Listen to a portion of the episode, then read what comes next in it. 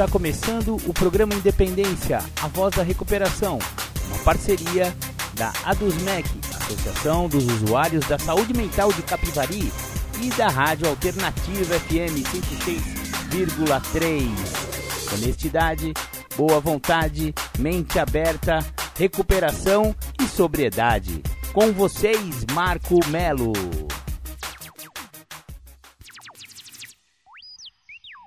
Muito boa tarde. Este é o programa Independência, a voz da recuperação. Independência é vida. Hoje, dia 27 de junho de 2021, em plena pandemia, o programa Independência sobrevive. Exatamente, já estamos quase há três anos no ar, hein? Daqui a pouco vamos comemorar mais um ano do programa Independência. Legal, legal. Para começar o programa, vamos com aquela lá do The Flanders que eu sempre toco na abertura do programa, porque ela fala sobre alcoolismo e o alcoolismo numa pessoa bem-sucedida, coisa que muitas pessoas pensam que é praticamente impossível. Se o cara é de boa família, se ele teve né, bons estudos, dinheiro e tal, ele não pode ser alcoólico ou alcoólatra, dependendo de como você quiser dizer. Mas a verdade é que o alcoolismo acomete 10 a 15% de toda a população, independente de raça, de credo, de, de religião, de classe econômica, sabe, de, de nível cultural, não adianta. O alcoolismo ele é uma doença democrática que pega todo mundo de todos os estratos. Maravilha, maravilha. Então vamos aí com The Flanders, um dia perfeito. Beleza, você ouviu aí The Flanders, um dia perfeito. Só pra galera é, saber, né? Já, vocês já devem ter percebido, mas é, o título dessa música, Um Dia Perfeito, é uma ironia, né? Porque ele tá falando que o cara foi derrotado pelo álcool, né? E que pra ele, ou seja, aí tá a ironia, né? No passado, quando ele estava envolvido com a doença do alcoolismo dele, ele achava que um dia perfeito era tomar vodka de frente, para o mar. E quando ele percebeu, ele estava sozinho, olhando no, no, espelho e não reconhecendo sua própria imagem. É isso que eu, é, esse é o final de um alcoólatra, né? Ou de um alcoólico que chega no seu fundo de poço. Então você vê que o, o, fundo do poço não precisa ser necessariamente o cara cair na sarjeta, perder todos os bens materiais. Cada um tem o seu fundo de poço. No caso desse rapazinho, dessa, desse personagem que ele era já bem sucedido, o fundo do poço dele foi diferente do que é para outras pessoas. Então, cada um tem o seu fundo de poço. Então, o programa Independência convida, né, o nosso ouvinte que acha que tem algum problema com álcool, né, ou então que acha que está começando a beber um pouco demais, que está perdendo o controle, que você reveja a sua própria vida e é, tipo, analisa, sabe? Será que você já não chegou no seu fundo de poço e ainda não percebeu? Então, o programa Independência, ele tenta elevar o fundo do poço até a pessoa, para que a pessoa perceba que já chegou, porque se você deixa a sua família em casa e passa horas no boteco, em vez de estar tá lá é, olhando para os seus filhos, brincando com seus filhos, né? Cuidando da sua família, é, beijando a sua esposa, enfim, né? Está na hora de você rever um pouquinho dos seus conceitos. Então, o programa Independência não é contra a bebida e nem contra quem bebe, nada a ver com isso. Apenas aquelas pessoas que, que podem né, ter problemas com o álcool, a gente alerta que é uma doença e que essa doença é incurável, progressiva e pode ser fatal se ela não for estacionada. Beleza, beleza. O programa Independência de hoje vai falar bastante sobre os dois primeiros passos do programa de recuperação de narcóticos anônimos. Exatamente. A gente fala bastante de, de AA, da, da, da Irmandade Mãe, né? Porque o AA foi a primeira que chegou. Foram o, o, o Bill e o Bob, cofundadores do AA, que inventaram esses tais dos 12 passos, 12 tradições, tal, tal, tal. Porém, em 1953 surgiu a Irmandade de Narcóticos Anônimos, lá na Califórnia. Exatamente, e, e, a, e a Irmandade ela se desenvolveu a partir de membros de AA que achavam que o programa de AA poderia ser um pouquinho só modificado para pessoas que tinham problemas com drogas, porque às vezes apenas o alcoólico puro não tem a mesma pegada de recuperação do adicto, do dependente químico, do cara que usou droga. Então foi criada uma outra irmandade, ela já tem aí muitos anos, já é uma vovó também, que em 1953 já, já faz uma data, né? Então, e surgiu essa irmandade maravilhosa, ela se espalhou pelo mundo inteiro, mais de 180 países. É, a NA é, é tipo, NA consegue entrar em presídio sem ser revistado. Para você ter uma ideia do, do, prestígio que essa irmandade tem, né? Essa, essa irmandade está em países que não aceitam os Estados Unidos, que não tem, não tem relação diplomática com os Estados Unidos. E apesar de ser uma entidade que surgiu nos Estados Unidos, o NA, por exemplo, está dentro do Irã. Os Estados Unidos não entra dentro do Irã, o NA entra. E as reuniões de NA lá no Irã são lotadíssimas. Algumas são feitas, né, convenções feitas em estádios de futebol lotado. O NA é um sucesso nos países do Oriente Médio. Olha só que, que irmandade bacana, né? E, e essa, esse respeito, essa honra foi conquistada é com muito trabalho, muito suor e lágrima. O, os adictos do NA há muitos anos vem fazendo um trabalho assim sensacional. A organização deles em serviços e em levar essa mensagem de que existe uma saída, existe vida além das drogas, né? E que você pode desenvolver, pode, pode ter uma vida, né? Muito satisfatória e parar de usar drogas. Esse é o programa de Narcóticos Anônimos. É, logo mais a gente vai passar o giro nas Irmandades, você fica sabendo é, quando que está tendo as reuniões de NA. Aliás, no Giro das Irmandades aí não tem as novas as novas diretrizes aqui de, de Capivari. O, o NA de Rafar não está funcionando em função da pandemia. Então, o NA de Capivari, na Rua André de Melo 286, está tendo reuniões de segunda a sexta, todos os dias, das 19 às 20, exceto quinta-feira, que é um outro é um outro uma outro tipo de reunião que eles se reúnem na quinta-feira lá, que é o hospitais e instituições. Então reuniões para adictos de recuperação todos os dias da semana. Então, se você acha que tem problemas com droga ou então você tem curiosidade para conhecer a Irmandade, cola lá na André de Melo 286, você vai conhecer os companheiros e companheiras lá de narcóticos anônimos aqui da nossa cidade.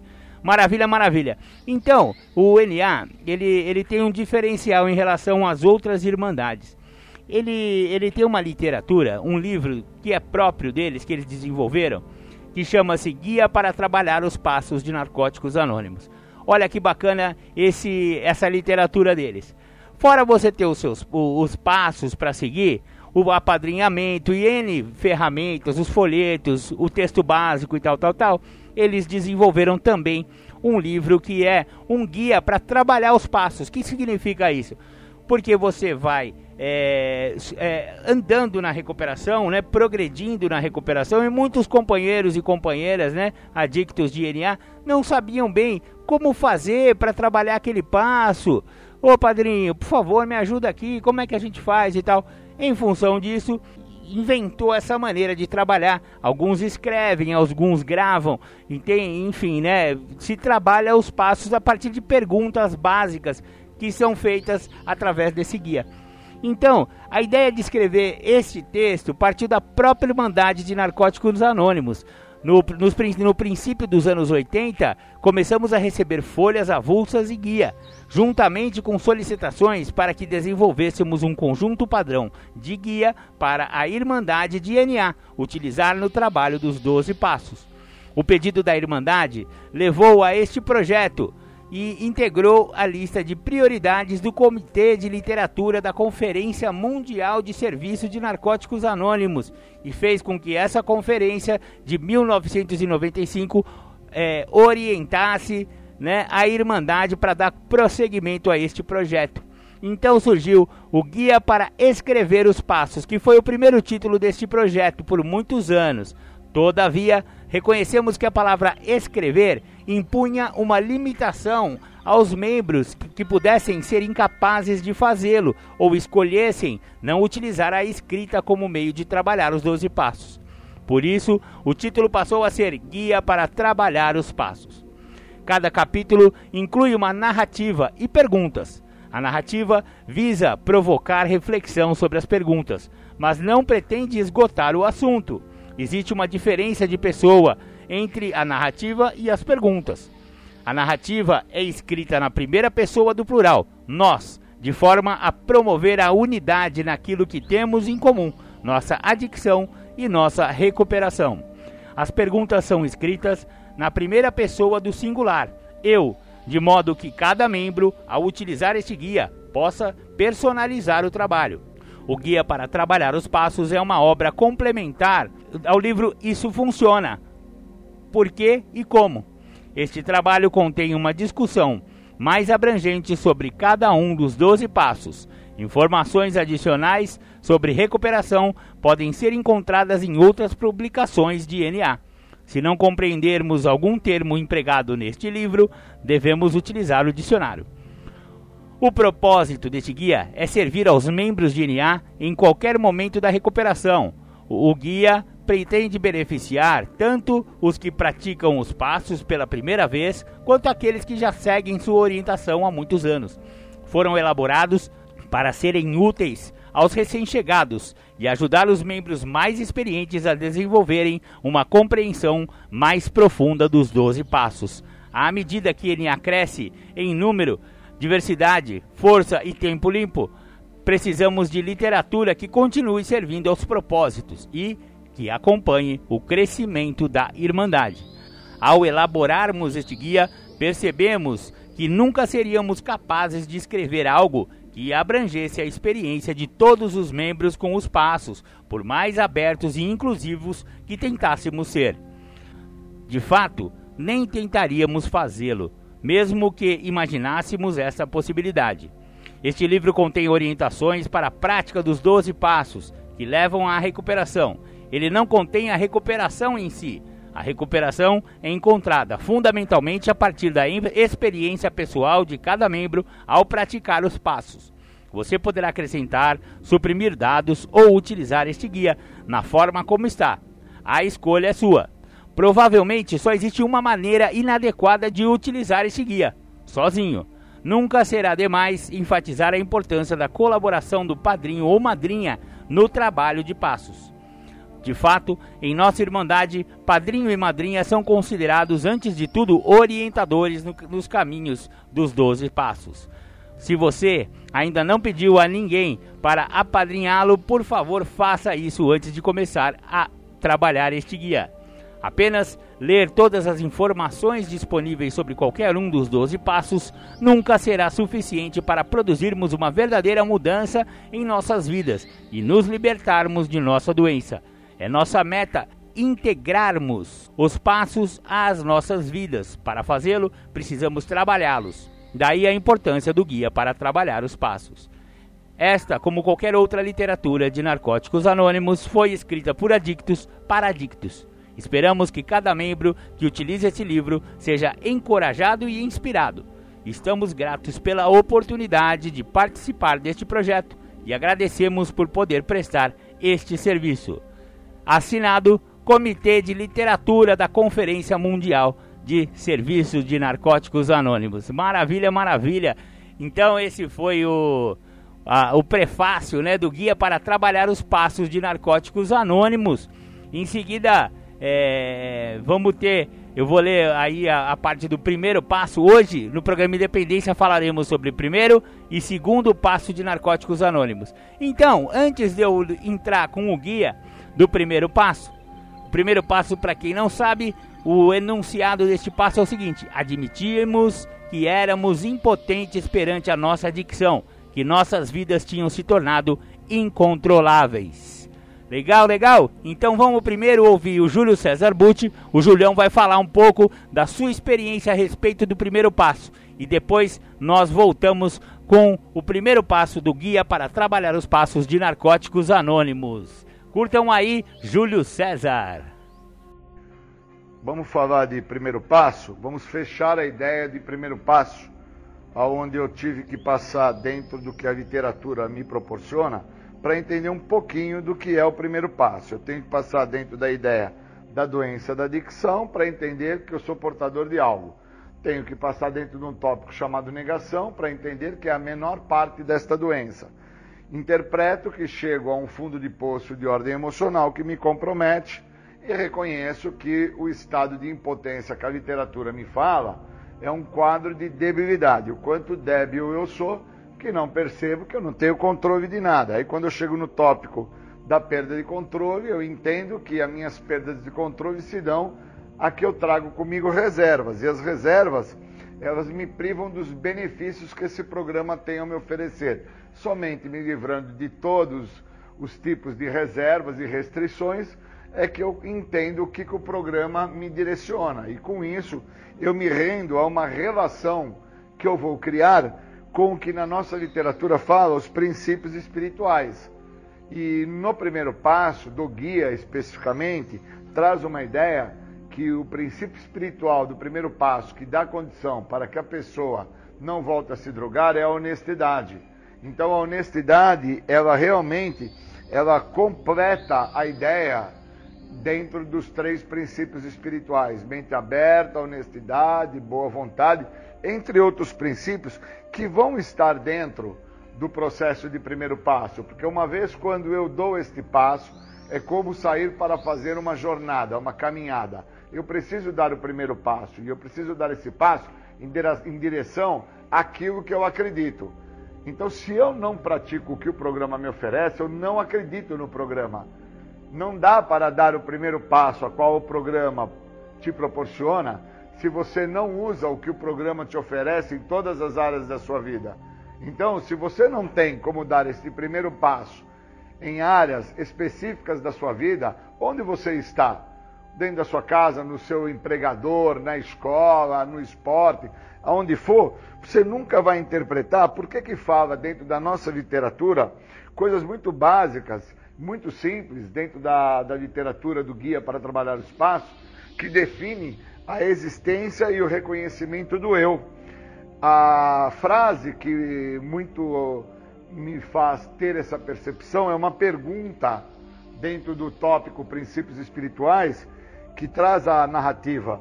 O que é dito na recuperação e me parece difícil de acreditar. Essa frase me mostra que o que é muito dito em recuperação e que me é difícil de acreditar é que as pessoas usam o que o programa fala, é que as pessoas vivem o que o programa proporciona. Usar é uma coisa viver é outra. Então, enquanto eu não tenho essa sacada, que o que é muito difícil na minha pessoa de vir acreditar é o que o programa está me oferecendo e que eu tenho que usar isso, eu tenho que viver isso se eu quiser dar este passo, porque senão eu vou saber apenas meia verdade. Como fala na nossa literatura, muitos dão somente meio passo que é a ideia de estar em recuperação porque não estão usando álcool e droga. E aí eles até acreditam que estão com uma vida boa, uma vida plena, porque tem aí alguns dias, meses ou anos que estão sem se drogar, mas não entendem que o que não estão a fazer é o uso da substância e que o que fundamenta e caracteriza a doença não é a substância. A substância é o resultado final de uma pessoa que é portador da doença da adicção.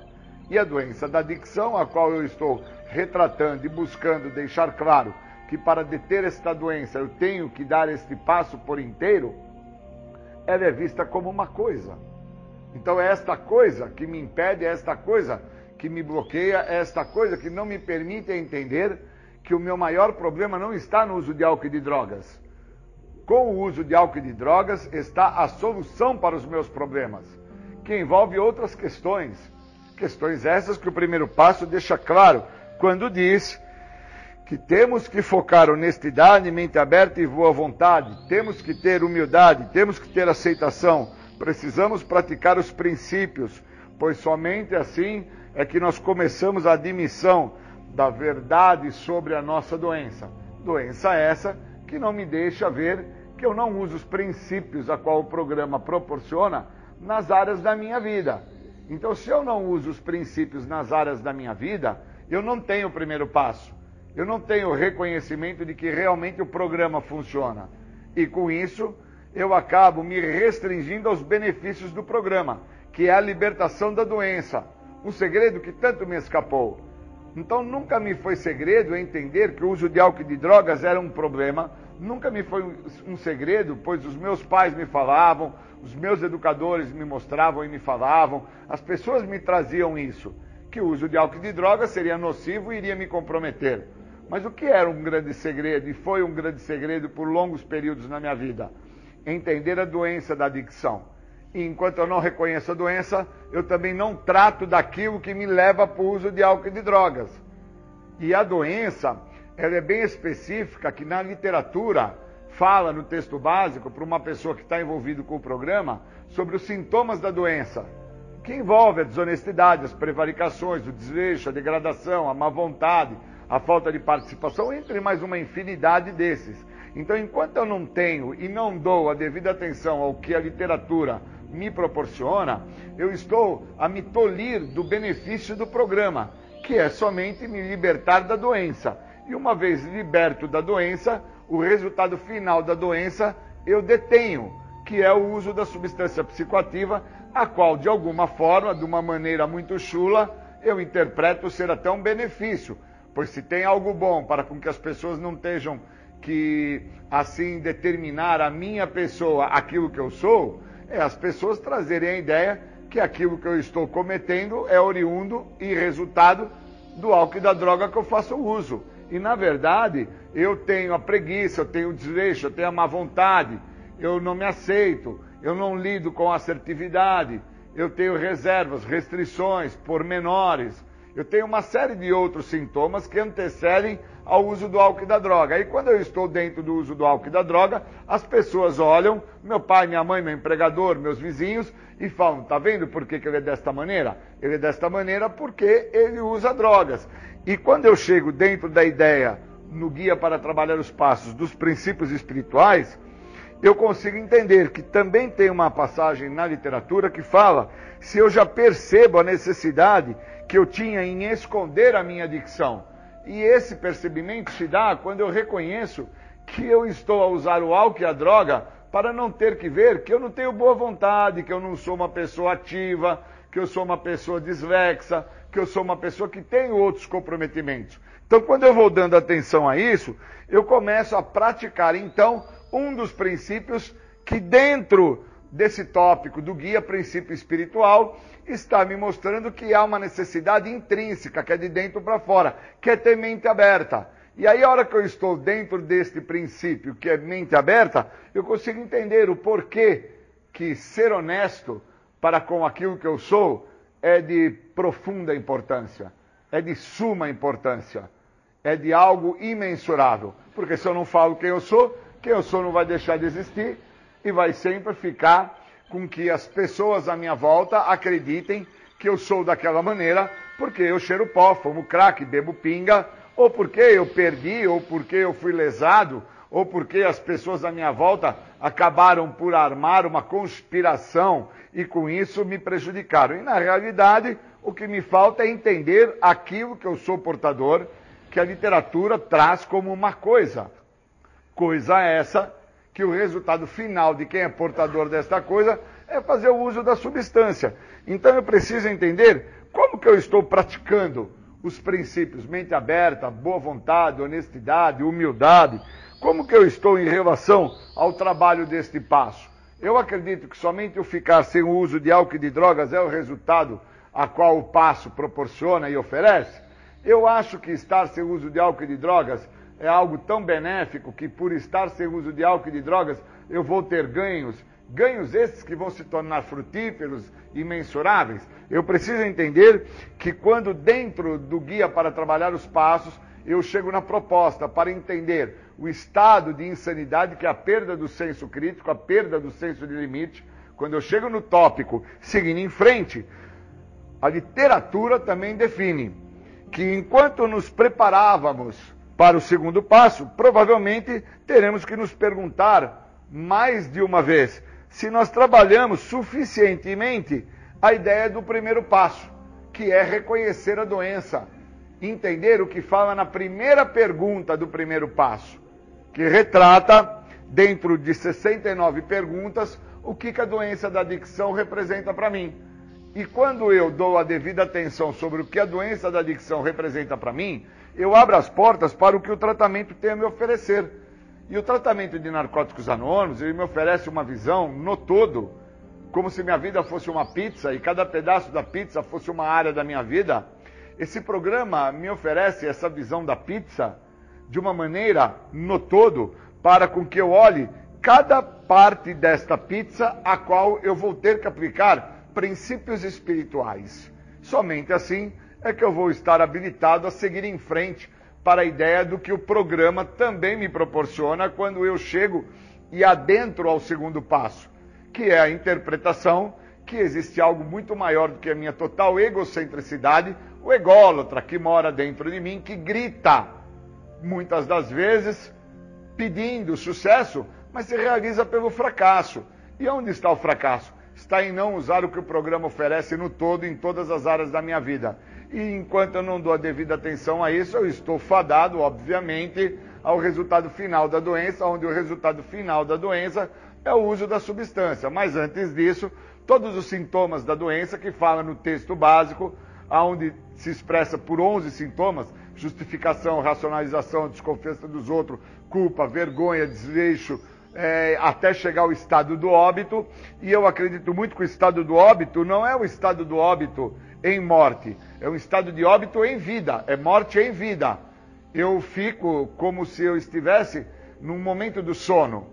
Quando uma pessoa entra em estado de sono, ela está em estado de morte, porque tudo acontece à volta dela, mas ela não consegue perceber que as coisas estão andando, que as coisas estão acontecendo, a fila do ônibus andou, né, o metrô partiu, as coisas acontecem e a pessoa está em estado de morte porque ela acredita que ela está a descansar, pois ela vem tendo momentos muito tenebrosos, momentos que é, exigem demais do mesmo. E na verdade a doença está manifestada dentro da preguiça, dentro da prevaricação, dentro do desleixo, dentro da própria degradação, que não permite entender os sintomas que a doença está tomando, independente dele estar a usar o álcool ou as drogas. Muitas das vezes ele está sem o uso de álcool e de droga e ele está manifestado e manifestando sintomas da doença. E quando ele tomar a frente sobre o que isso está se mostrando na vida dele, acaba sendo tarde demais.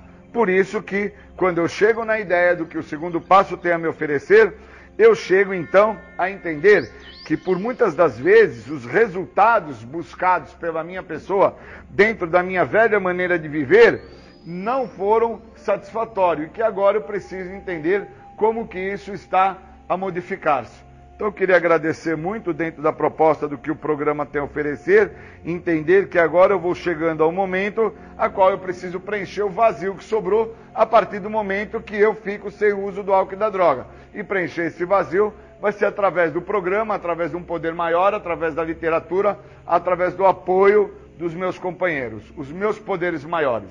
Obrigado, bons momentos. Muito legal. Esse foi Júlio César Butti falando a respeito do primeiro passo de Narcóticos Anônimos. O primeiro passo, né? Essa tal dessa admissão diante da impotência perante a doença da adicção é realmente o, o começo, né? De uma possível recuperação. As pessoas que não admitem não podem se render, né? Então, a, o primeiro passo ele passa por três estágios, né? Admissão, depois aceitação e por fim a rendição. Então, se a pessoa nem admite que tem problema com álcool ou droga, ah, então não vai ter como se recuperar. Então, a primeira coisa que o cara ou a mina precisa fazer é admitir que não está dando conta de usar droga, né? Não está dando conta de beber, enfim, né? Então, vou, vou agora, como eu prometi, disponibilizar aí o primeiro passo do guia para trabalhar os passos de narcóticos anônimos. Para tudo há um primeiro momento. Assim também acontece com os passos. O primeiro é, por definição, o início do processo de recuperação. O tratamento começa aqui. Não podemos ir a lugar nenhum se não tivermos trabalhado este passo. Alguns membros de NA descobrem como fazer o primeiro passo por intuição. Outros preferem trabalhá-lo de uma maneira mais sistemática. Nossas razões para praticar fortemente o primeiro passo vão variar de membro para membro. Talvez sejamos novos no programa e tenhamos acabado de lutar e perder uma batalha exaustiva contra as drogas. Podemos já estar no programa há algum tempo e abstinentes de drogas. mas descobrimos que nossa doença se tornou ativa em alguma outra área de nossa vida e nos obrigou a encarar nossa impotência e descontrole mais uma vez. Nem toda ação de crescimento é motivada pela dor. Talvez seja simplesmente hora de reciclar os passos e então começar um novo estágio da nossa infindável jornada de recuperação. Alguns de nós encontram algum conforto ao descobrir que foi uma doença e não uma falha moral que nos levou ao fundo do poço. Outros de nós não se preocupam com as causas, só querem uma saída. Em qualquer dos casos, chegamos a um ponto em que é necessário algum trabalho de passos, uma atividade concreta que vá nos libertar da nossa adicção, qualquer que seja sua forma de manifestação. Nosso desejo é internalizar os princípios do primeiro passo, aprofundar nossa rendição, para tornar os princípios da aceitação, humildade, boa vontade, honestidade e mente aberta uma parte fundamental do que somos. Primeiro precisamos alcançar a rendição. Existem muitos caminhos para chegarmos à rendição. Para alguns de nós, a estrada que percorremos até o primeiro passo foi mais que suficiente para nos convencer de que a rendição incondicional era nossa única opção. Outros de nós podem começar este processo ainda não totalmente convencidos de que sejam adictos ou que tenhamos realmente atingido o fundo do poço. Só ao trabalhar o primeiro passo, fica claro que somos adictos, que atingimos o fundo do poço e precisamos nos render. Antes de começar o primeiro passo, precisamos ficar abstinentes, custe o que custar. Se somos novos em Narcóticos Anônimos, nosso primeiro passo consiste fundamentalmente em ver os efeitos da adicção às drogas em nossas vidas e devemos primeiro ficar limpos. Se já estamos limpos há algum tempo e nosso primeiro passo trata-se da impotência em relação a algum outro comportamento que tornou nossas vidas incontroláveis, precisamos achar uma forma de brecar este comportamento, de tal maneira que ele não venha a obscurecer nossa rendição. A doença da rendição. O que nos fez adictos é a doença da adicção. Não são as drogas nem o nosso comportamento, mas sim a nossa doença.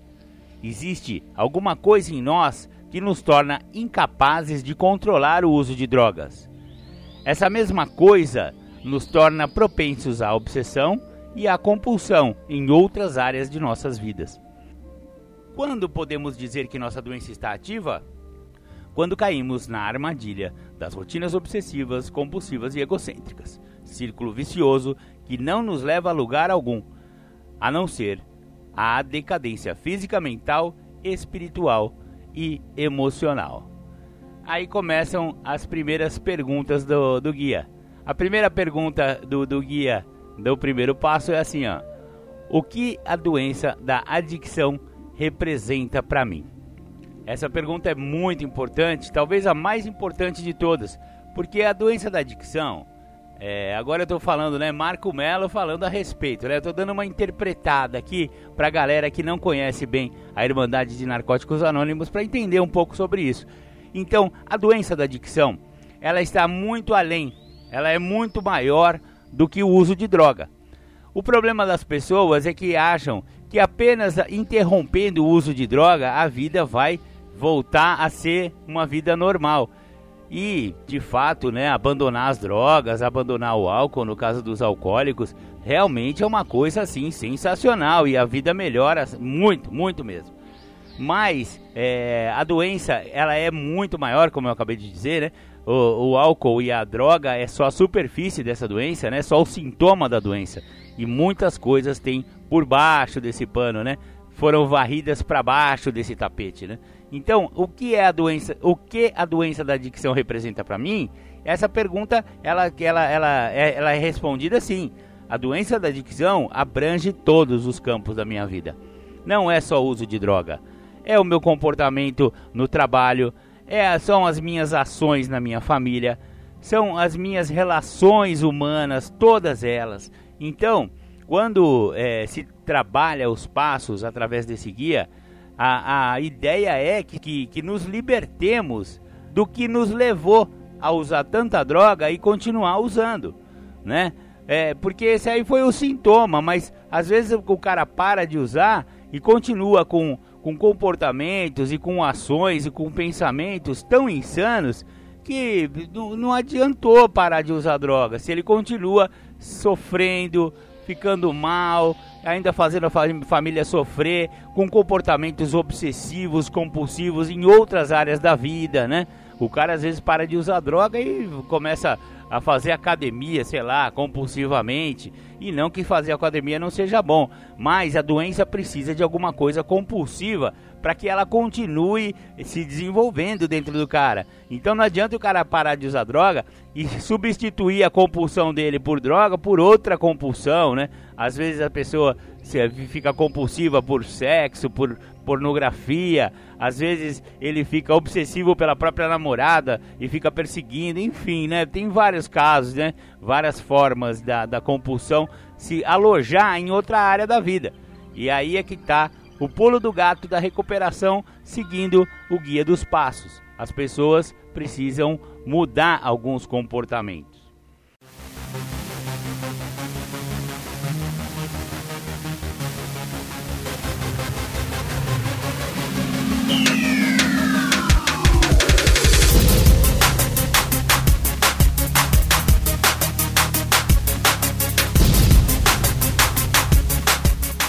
Você está ouvindo o programa Independência, a voz da recuperação. Para participar ou tirar suas dúvidas, ligue 3492 3717 ou então pelo WhatsApp 99650 1063. Beleza, então, dando continuidade às perguntas do primeiro passo do guia, depois do que a doença da adicção representa para mim, vem a segunda pergunta que é: minha doença tem estado ativa ultimamente? De que maneira? Próxima. Como me comporto quando estou obcecado por algo? Meus pensamentos seguem um padrão? Descreva.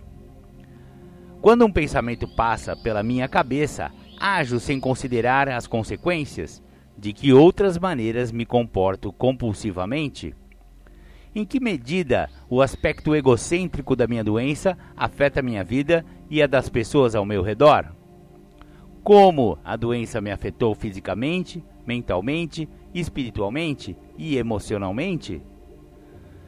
É, aí, aí vem assim, né? Nossa adicção pode se manifestar de várias formas. Quando chegamos a Narcóticos Anônimos, nosso único problema, com certeza, são as drogas. Mais tarde, podemos vir a descobrir que a adicção devastou nossa vida de várias maneiras. Aí vem mais duas perguntas: de que forma específica minha adicção tem se manifestado mais recentemente? Tenho estado obcecado por uma pessoa, lugar ou coisa? Se isso acontece, como está afetando minha relação com os outros? De que forma tenho estado afetado mental, física, espiritual e emocionalmente por esta obsessão? se você reparar, ele não está falando só de droga aqui, né? Ele está é, justamente falando aquilo que eu acabei de comentar. O, a, a doença da adicção é muito maior do que o uso de droga. E quando a pessoa para de usar droga, fica um vazio dentro de si. Não tem como. Porque o cara que estava usando droga, a droga vai num, num, num setor de recompensa emocional é, dentro do cérebro, sabe? Do, da, da, mente da pessoa. Então a, a droga age nesse setor de recompensa e ela dá muito prazer. Ela dá uma, uma, uma saciedade, digamos assim, espiritual. A pessoa se sente assim poderoso, né? Maravilhoso, tal, tal, tal.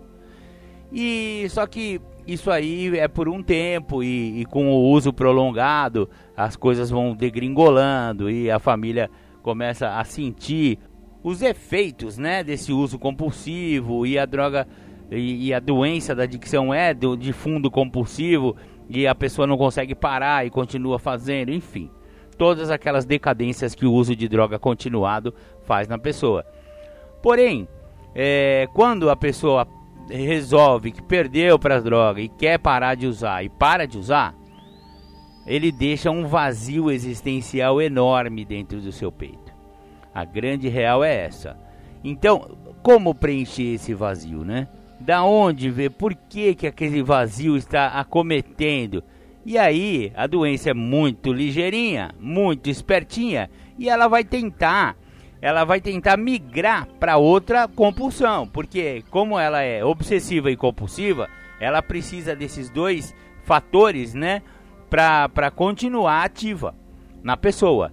Então, é aquilo que eu falei, a, a, ela vai migrar para outra área da vida. Então você vê que as perguntas falam bastante sobre isso, né? Como me comporto quando estou obcecado por algo? Os meus pensamentos seguem um padrão, né? E como a doença me afetou fisicamente, mentalmente e espiritualmente? Porque a, a doença não afeta só um, um, campo específico da vida da pessoa. Ela vai e ela permeia toda a vida do, do, do companheirinho e da companheirinha. E aí que está o pulo do gato. A doença da adicção, ela, ela é muito maior do que o uso de droga e esse guia faz justamente essa, essa reflexão. A pessoa reflete a respeito disso.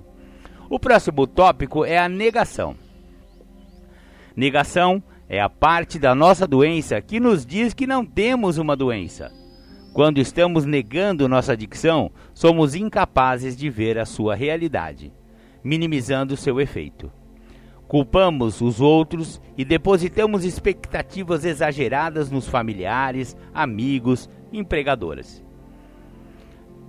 Passamos a nos comparar com outros adictos, cuja recuperação parece pior do que a nossa podemos culpar uma droga em particular.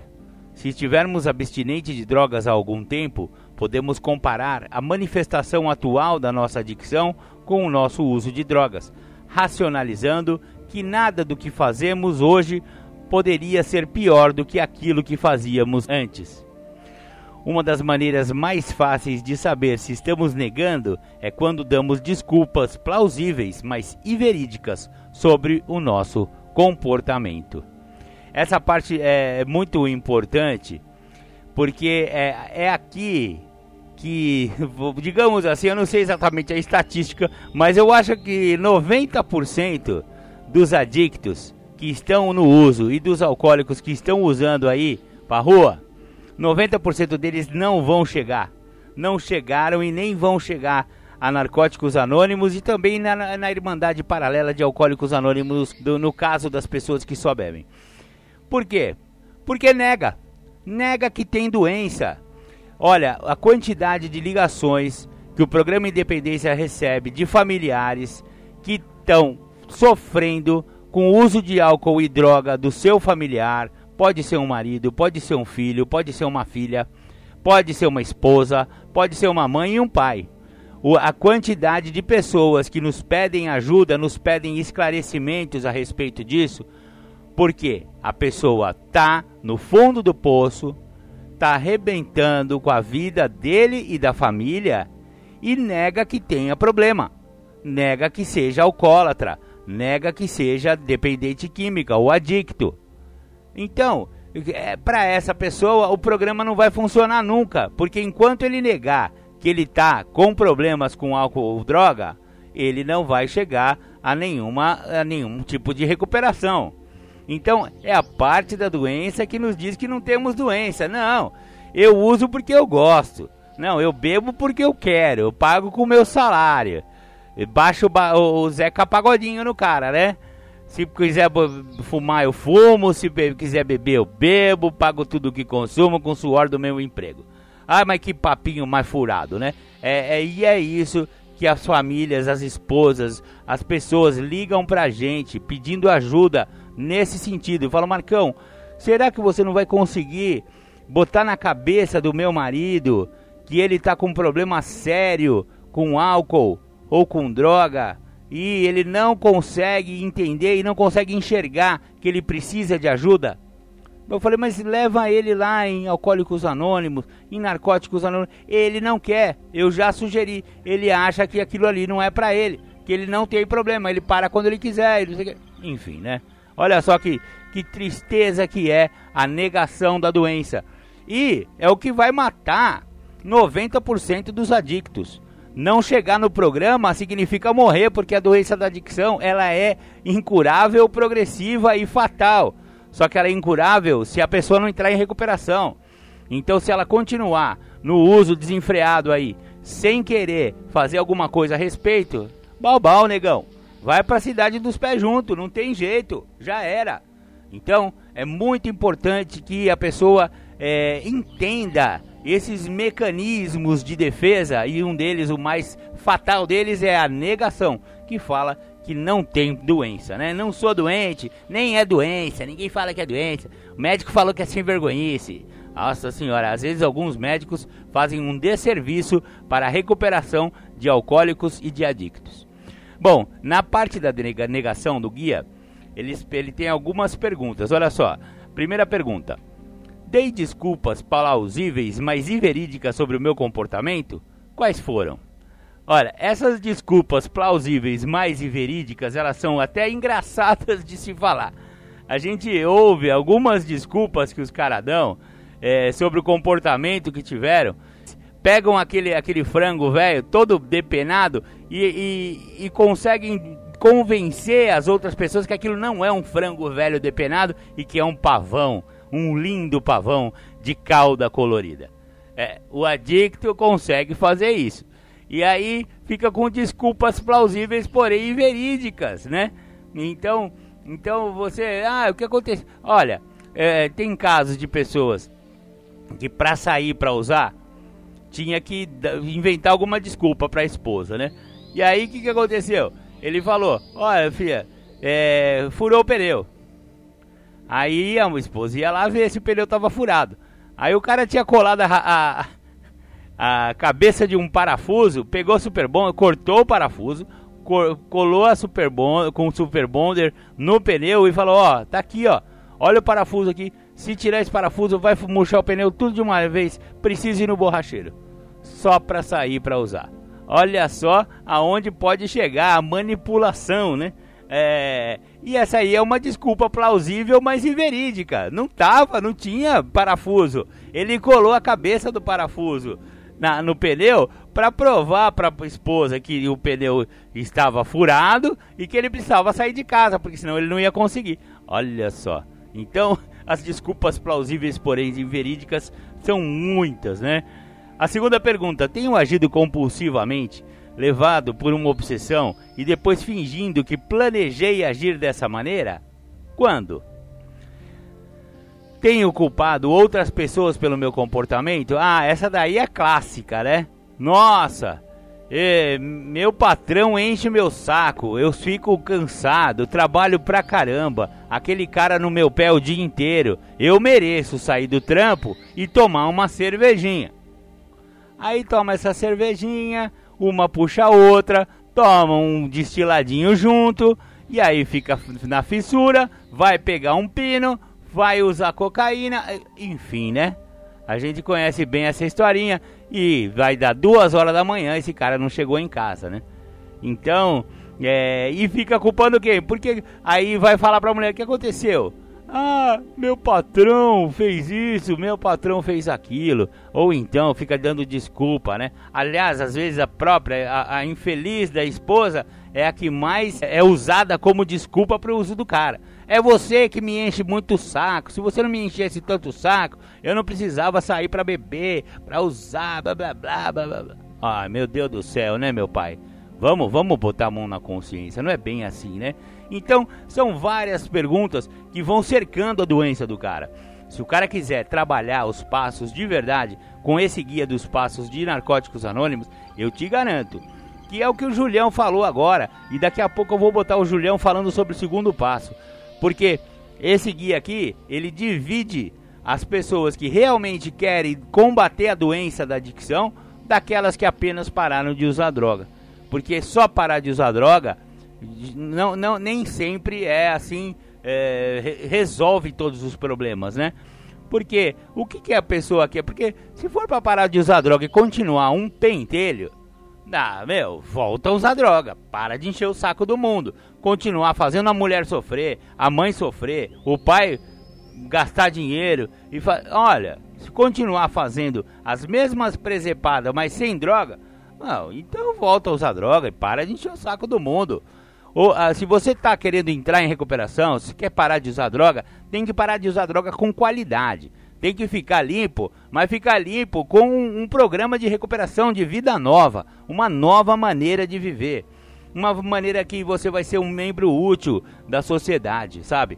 Você vai parar de encher o saco dos seus filhos, da sua esposa, da sua mãe, do seu pai. Você vai fazer coisas bacanas daqui para frente, né? Não é só parar de usar droga. O pulo do gato é você você realmente deslanchar na sua recuperação e ter uma nova maneira de viver, né?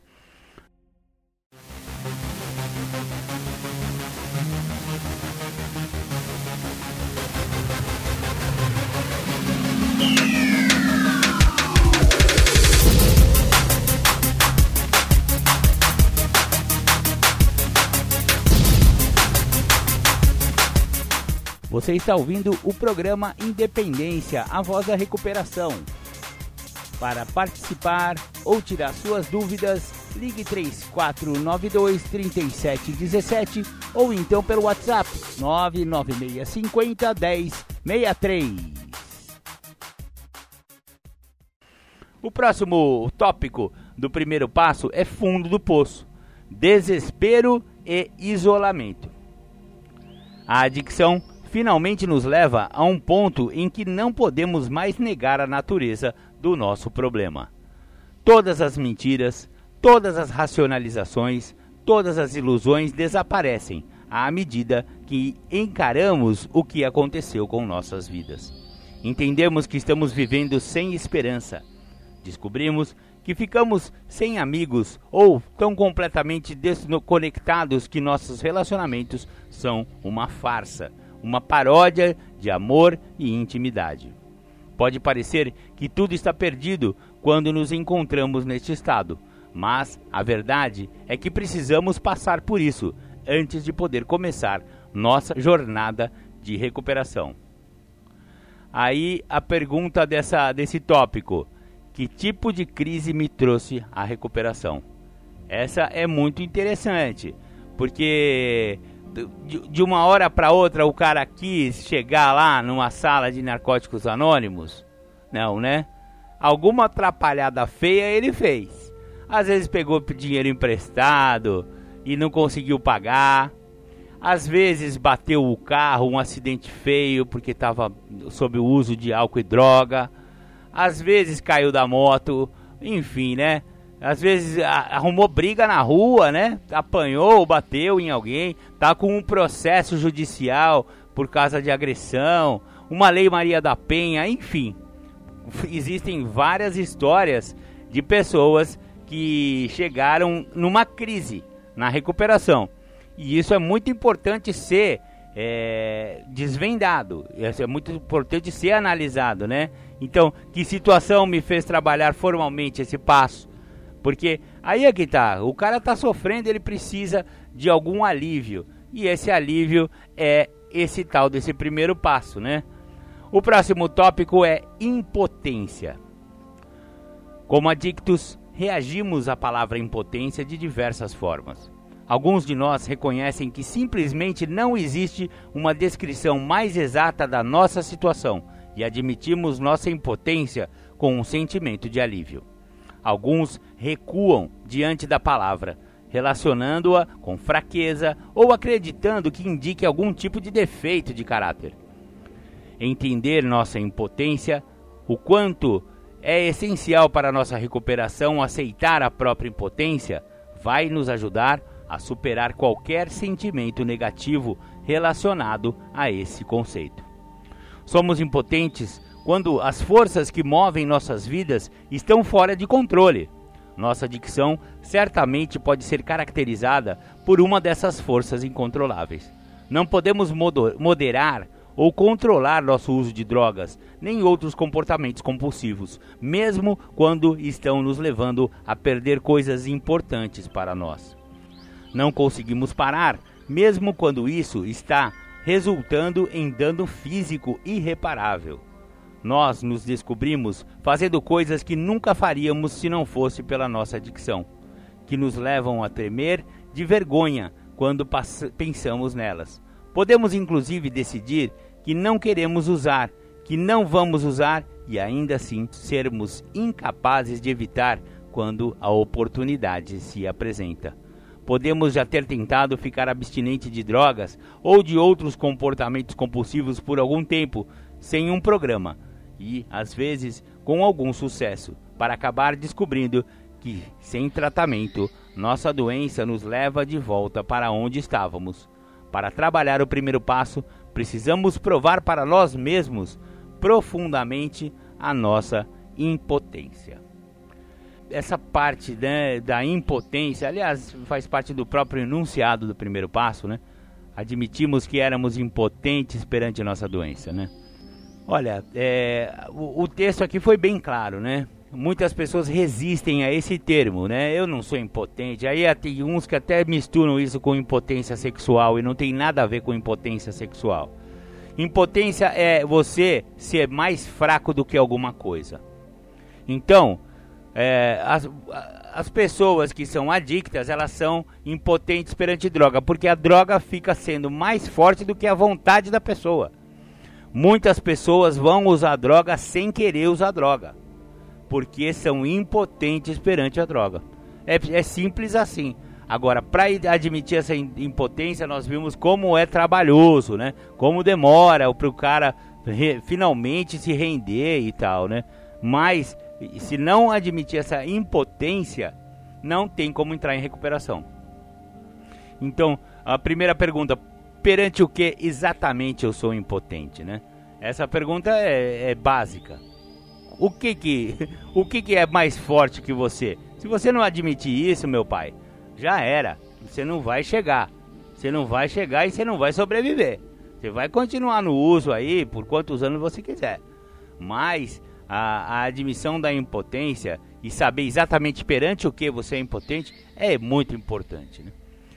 Próximo tópico: perda de controle. O primeiro passo nos pede a aceitação de dois fatos. Primeiro, que somos impotentes perante nossa adicção. Segundo, que nossas vidas se tornaram incontroláveis. Na verdade, estaríamos nos sobrecarregando se admitíssemos apenas um deles. Nossa perda de controle é a evidência da nossa impotência.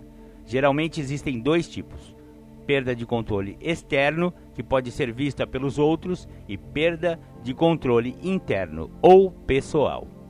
A perda de controle externo é geralmente identificada por fatos, como prisão, desemprego e problemas familiares. Alguns membros de nossa Irmandade já foram presos.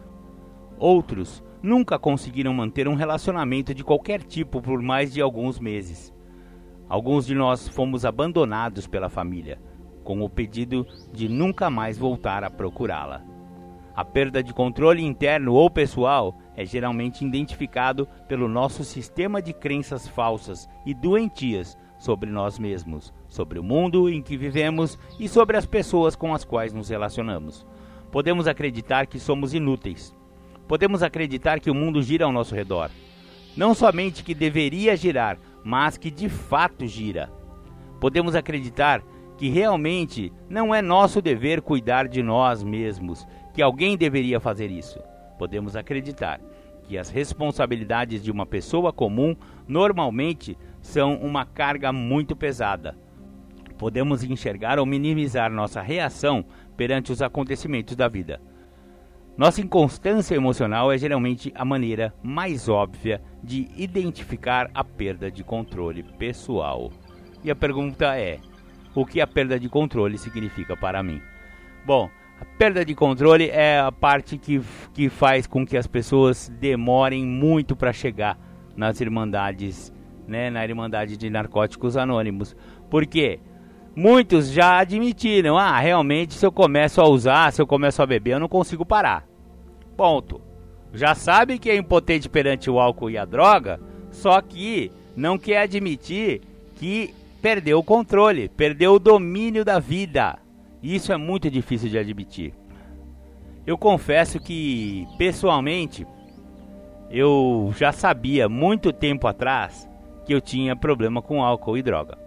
Que eu tinha uma compulsão, que eu era muito forte para beber, que eu conseguia beber o triplo do que as pessoas bebiam, que eu conseguia usar droga e ninguém e aparentemente não tinha nenhum efeito para mim e tal, tal, tal.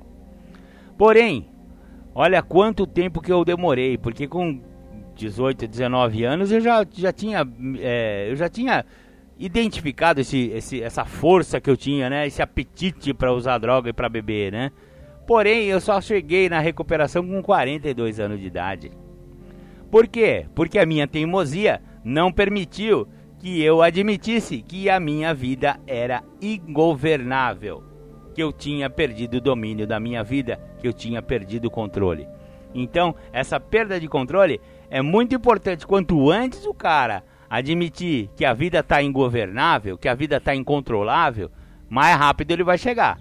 E mais cedo ele vai parar de dar problema para si e para sua família, né? Simples assim. Próximo tópico do, do primeiro passo: reservas. Essa é uma parte bem importante do programa de recuperação. As reservas são espaços no nosso programa que reservamos para recair. Pode ser algo como cultivar a ideia de que ainda temos algum controle, por exemplo, está bem, eu aceito que não posso controlar meu uso, mas ainda posso traficar, não posso? Ou pensar que é possível manter a amizade das pessoas com quem usávamos ou que com, com quem comprávamos drogas. Podemos achar que algumas partes do programa não servem para nós, ou acreditar que existe alguma coisa que não conseguimos encarar limpos, uma doença séria, por exemplo, ou a morte de uma pessoa querida, e planejar usar, se isso acontecer. Podemos pensar que depois de atingir um objetivo, ganhar algum dinheiro ou estar limpos por algum tempo, aí sim saberemos e seremos capazes de controlar nosso uso. As reservas são geralmente escondidas, não somos plenamente conscientes delas é essencial partilhar e desarmar aqui e agora qualquer reserva que possamos ter. Rendição. Existe uma enorme diferença entre resignação e rendição. Resignação é o que sentimos quando percebemos que somos adictos, mas ainda não aceitamos a recuperação como solução para o nosso problema. Muitos de nós se viram nessa situação bem antes de chegar ao programa de Narcóticos Anônimos.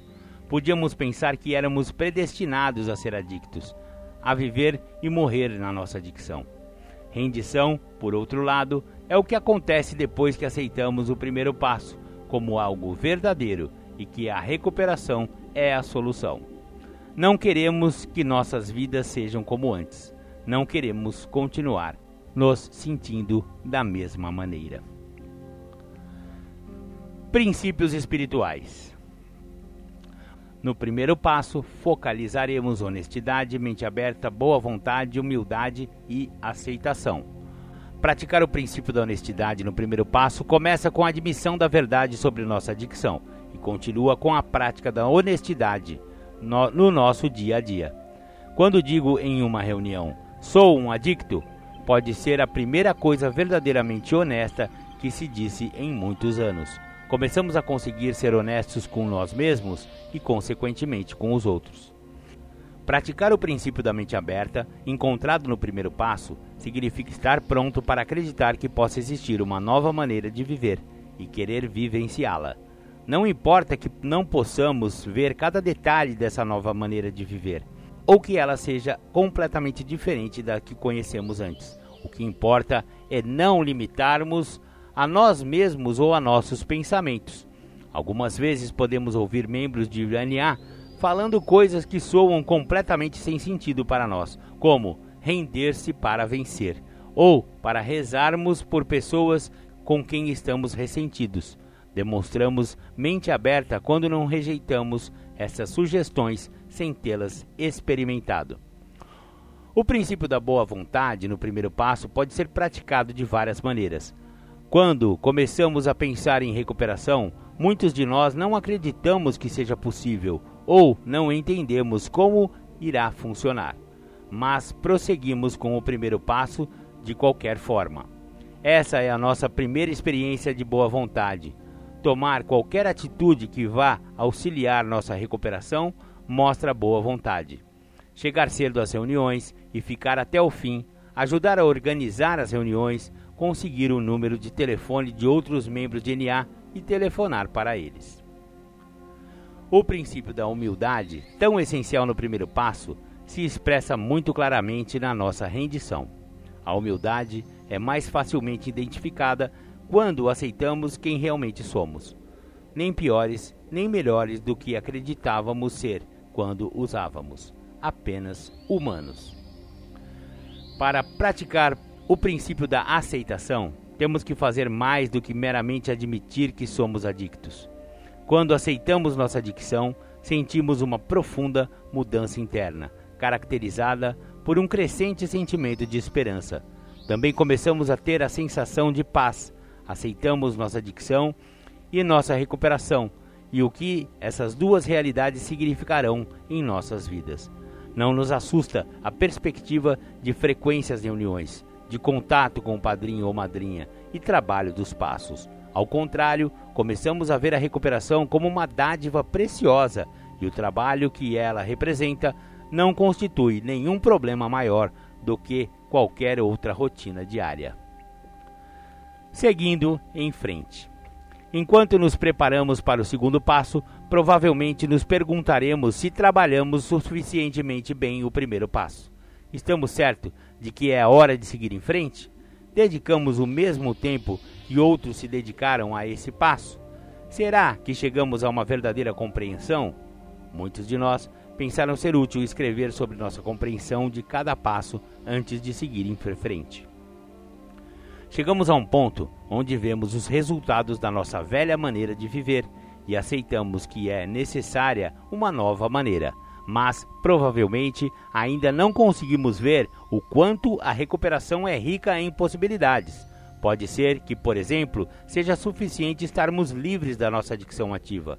Logo vamos descobrir que o vazio que sentíamos com drogas ou qualquer comportamento obsessivo e compulsivo precisa ser preenchido.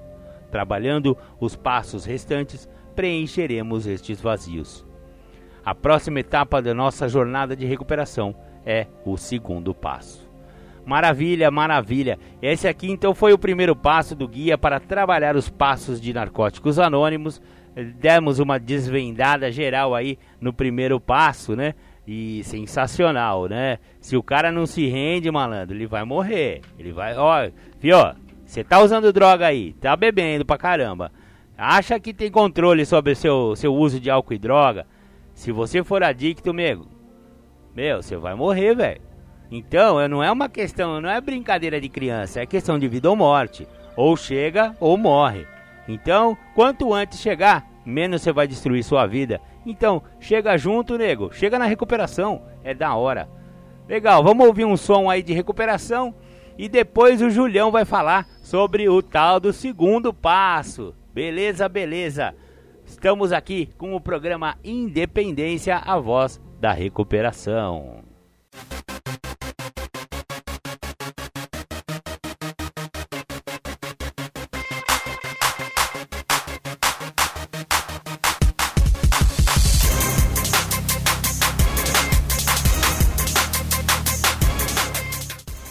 Voltamos a apresentar programa Independência, a voz da recuperação.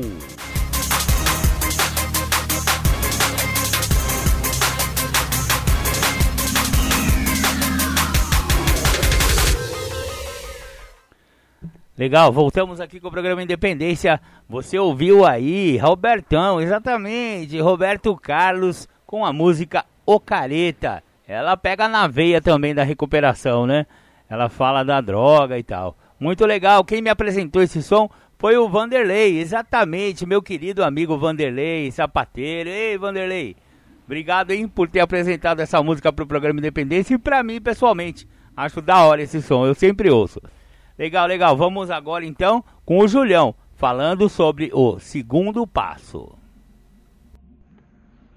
Falar de segundo passo uma vez que eu tenha entendido o processo a qual no início do passo, no guia para trabalhar os passos, me esclarece o processo de ter esperança, não ficar esperando, ter esperança no processo, acreditar no processo, interpretar que a perda do meu senso de limite, não ter limite para com algo, é o que me prejudica, me faz vir acreditar em algo, então. Então eu venho acreditar que o elemento de maior força, que é o grupo, o meu poder maior, está no grupo.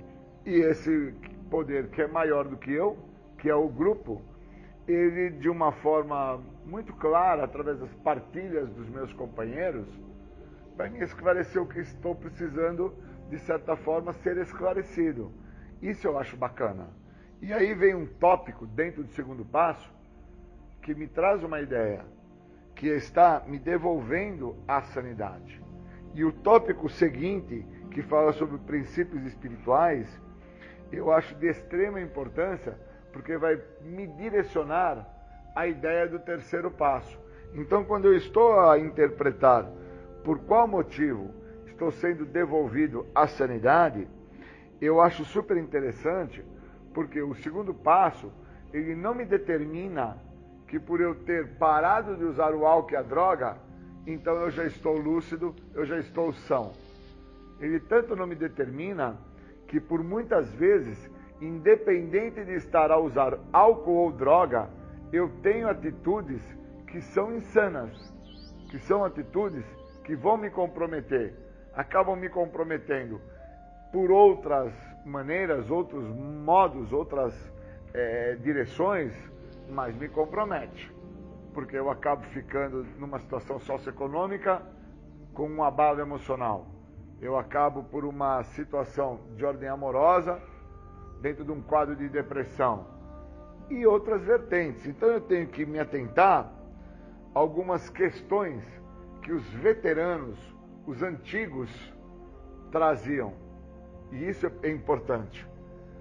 Que quando os veteranos eles eram novos no programa, terem parado de usar álcool e droga deu a ideia para eles que já tinham sido devolvidos à sanidade. Mas, mas provavelmente essa ideia eles não entendiam, os veteranos, pessoas com múltiplos anos limpos, que o não estar usando não determinava o processo de sanidade mental. Que o processo de sanidade mental, de lucidez, o processo a qual o guia para trabalhar os passos, a literatura de 12 passos, o programa de 12 passos num todo, ele proporciona é um grau de evidenciamento. Então, não é porque esses veteranos estavam sem usar álcool e drogas por múltiplos anos que eles já estavam sãos, lúcidos, estavam em total compreensão do que estava acontecendo e passando na vida deles. Os veteranos, com longos períodos sem uso de álcool e droga, nem sempre, por estarem abstendo há tanto tempo, os mesmos se encontravam em estado de sanidade por muitas vezes eles estavam a cometer situações que eles se colocavam que comprometia eles em outras ordens, de outras formas. E só vieram a interpretar e entender isso quando se entendeu que o estado de sanidade, de lucidez, não se dá por não estar usando álcool e droga, se dá pelo evidenciamento. Por isso que todos os passos trabalham de uma forma conjunta. Um passo trabalha apoiando o outro e com isso vai evidenciando a situação. Então, os passos, o caminho que os passos proporcionam, não é uma ideia para você parar de usar droga. É para evidenciar uma maneira de você não voltar a usar droga. E quando isso se apresenta, você então está lúcido, você está em sã consciência. Pois o que muito acaba me levando à volta ao uso do álcool e da droga são comportamentos, situações e atitudes que eu tenho quando eu não estou usando droga. E eu passei inúmeras situações dessas. Eu tenho 25 anos que eu não faço uso de nenhum tipo de substância química, mas por 20 anos eu fiquei sem o uso da substância e fiquei totalmente voltado para sintomas da doença, que por passar batido no primeiro passo, acreditando que o não estar a usar álcool e droga, eu já estava em recuperação, eu não interpretava que dentro do primeiro passo, quando fala sobre sintomas da doença, as justificações, racionalizações, desconfiança dos outros, culpa, vergonha, desleixo, degradações, falta de aceitação, entre outros sintomas, eu passei batido, porque o meu foco na época, há 25 anos atrás, era a ideia de que não estar usando álcool e droga, eu estava liberto da doença e estava são. E na verdade não é bem assim.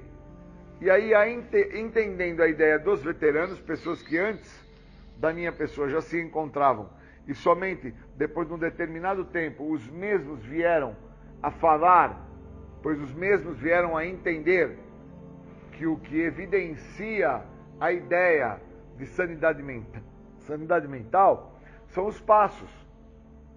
É um processo de continuidade, é um conjunto. A pessoa não fica lúcida porque ela parou de usar álcool e droga. O programa sugestiona a ideia que para você entender o que o programa tem a oferecer, você não deva estar usando álcool e droga. Porque se você estiver sobre o efeito da substância psicoativa alteradora de humor, alteradora do estado psíquico, obviamente você não vai estar em lucidez, em sanidade.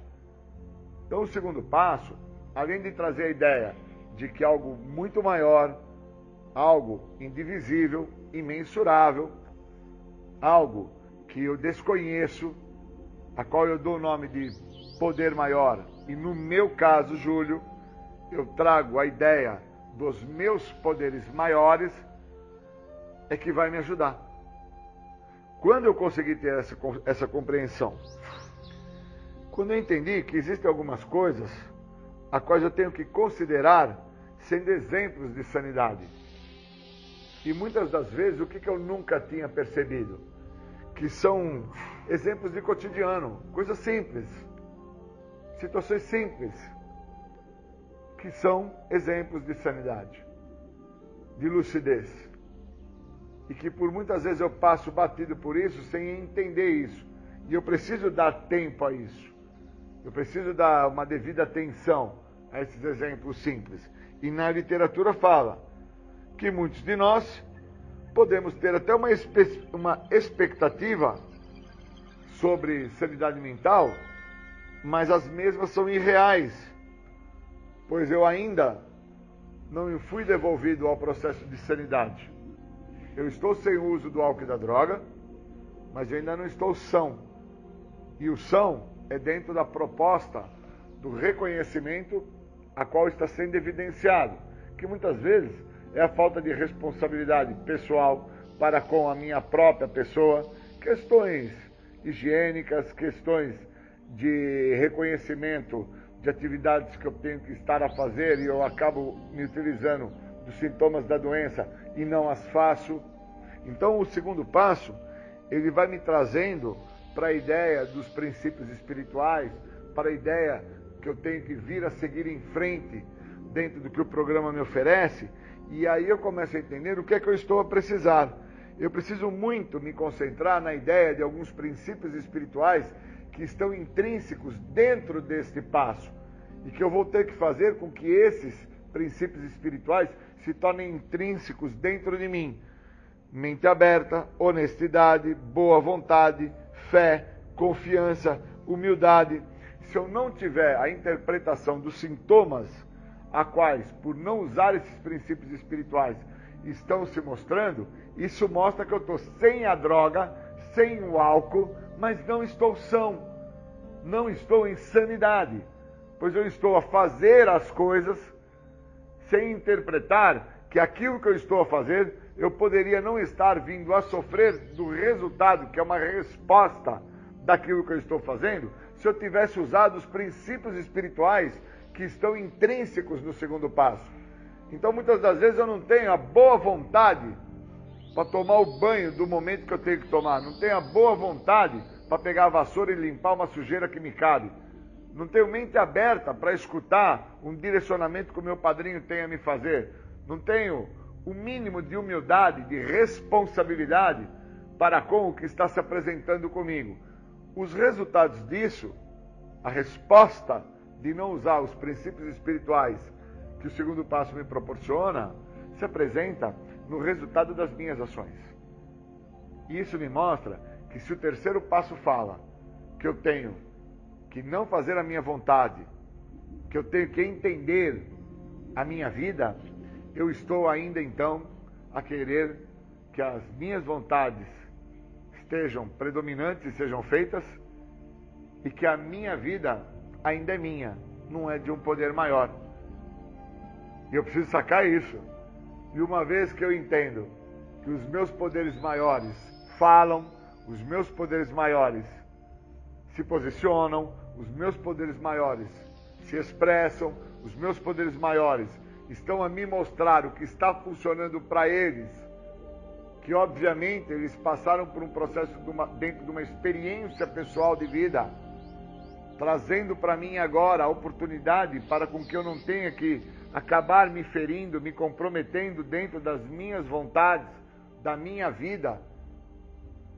Como não vir a acreditar que um poder maior do que o meu eu, onde esse meu eu é extremamente doente, um eu extremamente comprometido. Olha que interessante a ideia do eu. Que poder que eu sou. Onde encontra-se a ideia desse meu poder maior? Encontra-se dentro de uma situação de lucidez, de evidenciamento, de sanidade, ou encontra-se dentro da ideia das minhas vontades, querendo que as minhas vontades é que sejam feitas e realizadas. Isso é lucidez. Isso é sanidade mental. Onde que eu me encontro? De que maneira que dentro de onde eu me encontro eu estou a, minha, a me ver, a me expressar, a me conhecer, a me entender? Onde que eu estou? Então, quando o segundo passo fala viemos acreditar que um poder maior do que nós poderia me devolver a sanidade, eu preciso entender onde que eu me encontro para permitir essa ideia que eu trago de que os meus poderes maiores estão através da experiência deles me dando lucidez, evidenciamento e sanidade mental como resposta às minhas ações, às minhas escolhas, àquilo que eu acredito. Onde que se encontra? Queria agradecer. Bons momentos. Valeu.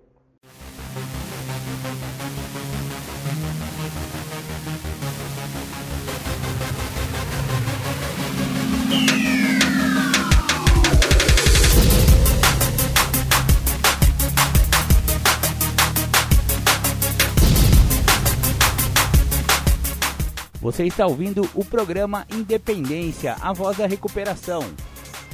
Para participar ou tirar suas dúvidas, ligue 3492 3717 ou então pelo WhatsApp 99650 1063. Legal, voltamos com o programa Independência, a voz da recuperação. Você ouviu aí Cazuza, mal nenhum. Eu coloquei esse som aí porque é uma é uma incompreensão das pessoas que têm problema com álcool e droga, os adictos e os alcoólicos, que acham que só causam, causam mal a si mesmos. O, Cazuza, como um bom adicto, colocou isso em prosa, prosa e verso aí na sua música Mal Nenhum. Mas vamos analisar melhor essa essa, na verdade, é uma é uma inconstância, né? Como assim, eu não posso causar mal nenhum a não ser a mim mesmo? Se você for reparar, todas as pessoas que estão em volta de uma pessoa que está com problema com álcool e drogas estão sendo prejudicadas, exatamente. Então, esse negócio de eu só posso causar mal a mim mesmo não é verdade. E por isso que eu botei aí a música do Cazuza. Legal, legal. Antes, porém, ouvimos aí o Júlio César, né? Júlio César falou sobre o segundo passo. Eu acho muito legal a compreensão do Júlio César a respeito dos passos, né? E o segundo passo ele falou de maneira muito apropriada, né? Com uma visão muito interessante. Legal, não conseguiremos é, continuar com o aprofundamento do segundo passo ainda neste programa, porque o nosso tempo acabou, é mesmo. Infelizmente, teremos que encerrar aqui o programa Independência e voltamos numa outra ocasião. No domingo que vem voltaremos aí e talvez eu já, já passe também, né? Já, já demonstre essa, essa parte do guia a respeito do segundo passo. Maravilha, maravilha, fiquem com Deus, tamo junto e queria mandar, né, um grande abraço para todos os companheiros em recuperação e companheiras em recuperação aqui da cidade de Capivari. Continuem guerreiros. Vale a pena ficar limpo, vale a pena ficar sóbrio. Tamo junto, grande abraço. Fiquem com Deus aí.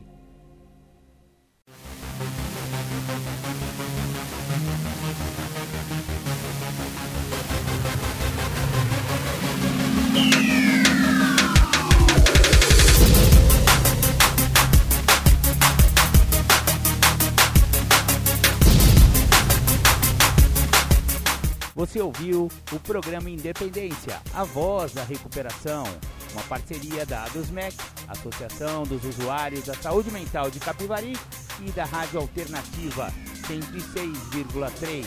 Até domingo que vem, com mais informações a respeito de dependência química e alcoolismo. Obrigado, até mais!